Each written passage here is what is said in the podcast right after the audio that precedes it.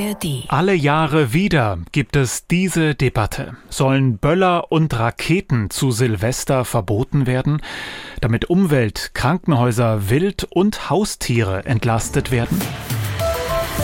Meinungen dazu gleich. Vorher aber eine andere Debatte, die zum Jahreswechsel die Politik führt. Soll die Wehrpflicht in Deutschland wieder eingeführt werden, angesichts der vielen Krisen auf der Welt und angesichts des Personalmangels bei der Bundeswehr?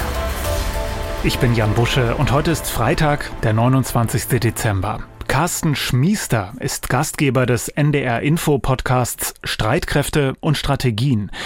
Er findet, ein bisschen Wehrpflicht wäre sinnvoll, etwa wie in Schweden, wo alle 18-Jährigen erfasst, aber nur die wenigsten tatsächlich eingezogen werden. Ein solches Pflichtmodell schade nicht, sagt Carsten Schmiester. Zumal es ja nicht um die Rückkehr zur alten Wehrpflicht im großen Stil geht.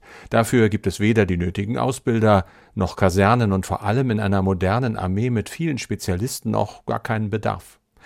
Es geht stattdessen um eine neu zu gestaltende allgemeine Dienstpflicht.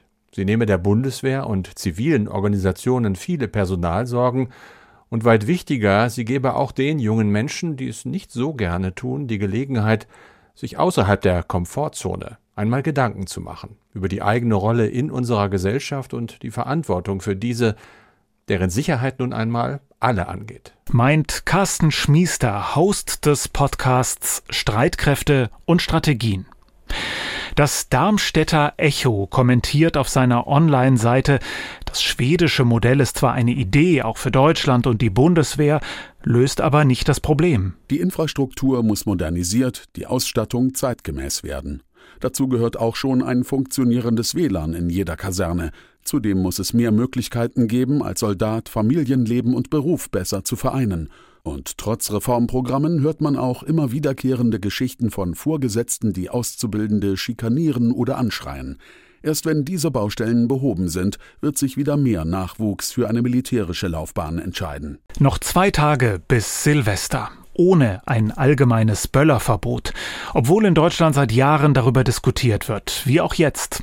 Welt.de schaut auf die Gewalt, die es vor allem in Großstädten in der Silvesternacht gibt und meint, leider muss jetzt gehandelt werden, um die Bürger zu schützen. Die Silvesternächte haben ein ums andere Mal gezeigt, dass zu viele Privatleute nicht gewillt und in der Lage sind, vernünftig und umsichtig mit Feuerwerkskörpern umzugehen. Punktuelle Böllerverbotszonen verfehlen ihre Wirkung, dann bleibt als Konsequenz nur noch, den Böllerverkauf bundesweit zu verbieten und das zentrale Ausrichten von Feuerwerken Fachleuten zu überlassen. Selbst schuld. Auch die Frankfurter Neue Presse sieht Raketen zu oft in falschen Händen. Es braucht nicht viel Fantasie, um sich vorzustellen, dass im Klangteppich der Knaller ein Anschlag zunächst gar nicht auffallen könnte.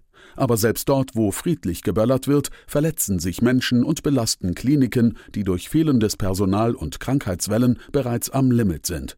Genauso wie die Polizei, die in den vergangenen Krisenjahren Angriffe von vielen Seiten ertragen musste. So wunderschön es sein kann, Feuerwerk am Himmel zu sehen, das ist es nicht wert. Die Taz bezeichnet alle Argumente für ein Böllerverbot als richtig. Und trotzdem findet die Zeitung ein Verbot nicht sinnvoll. Denn, so schreibt die Taz, der politische Aufwand lohne sich nicht. Die ohnehin extrem unbeliebte Ampel wäre schlecht beraten, für einen Tag Ruhe noch mehr Unmut zu provozieren. Dafür haben noch viel zu viele Spaß am Böllern. Und den wollen sie sich gerade in der allgemeinen Krisenstimmung nicht auch noch nehmen lassen. Dazu kommt der Reiz des Verbotenen. Es gäbe genug Böllernachschub aus den Nachbarländern, und die Polizei müsste ein Verbot durchsetzen. Das kann man ihr nicht wünschen. Die Mitteldeutsche Zeitung aus Halle schaut mit Kummer auf den Jahreswechsel und meint, vielleicht braucht es gerade in diesen aufwühlenden Zeiten eine Nacht der Unvernunft in der es knallt und kracht, in der alles wenigstens so scheint wie zu vergangenen Zeiten, als die Sorgen noch überschaubarer waren und das Feuerwerk zur Vertreibung böser Geister diente. Nun, dann ist es wohl ein denkbar geeignetes Mittel, um das Jahr 2023 zu verabschieden.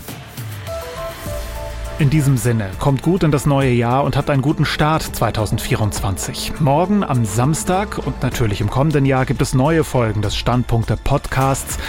Lasst uns also ein Abo da und verpasst keine Folge mit Meinungen zu Debatten aus Politik, Wirtschaft, Gesellschaft und Sport. Ein Podcast von NDR Info.